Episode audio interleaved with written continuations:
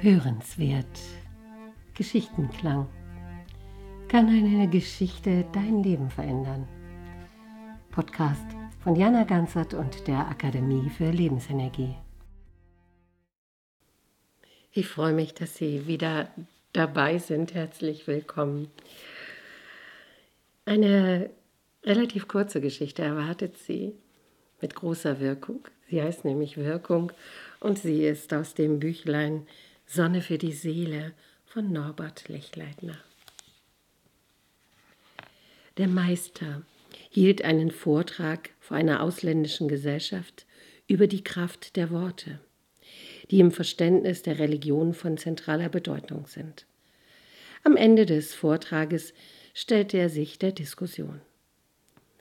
Nach einiger Zeit erhob ein Teilnehmer die Stimme und sagte, also, ich habe mir das jetzt alles geduldig angehört und ich finde nur bestätigt, was ich auch schon vorher wusste. Ich habe noch nie so viel dummes Zeug in so kurzer Zeit gehört. Damit stand er auf und wollte gehen. Nun, dann sind Sie der größte Dummkopf, den ich in meinem langen Leben gesehen habe, erklang die liebenswürdige Stimme des Meisters inmitten des peinlichen Schweigens. Wie vom Donner gerührt, blieb der Geschmähte stehen und mit hochrotem Kopf fauchte er: Sie, Scharlatan, wagen es, mich, einen angesehenen Akademiker, einen Dummkopf zu nennen, das wird nicht ohne Folgen für Sie bleiben.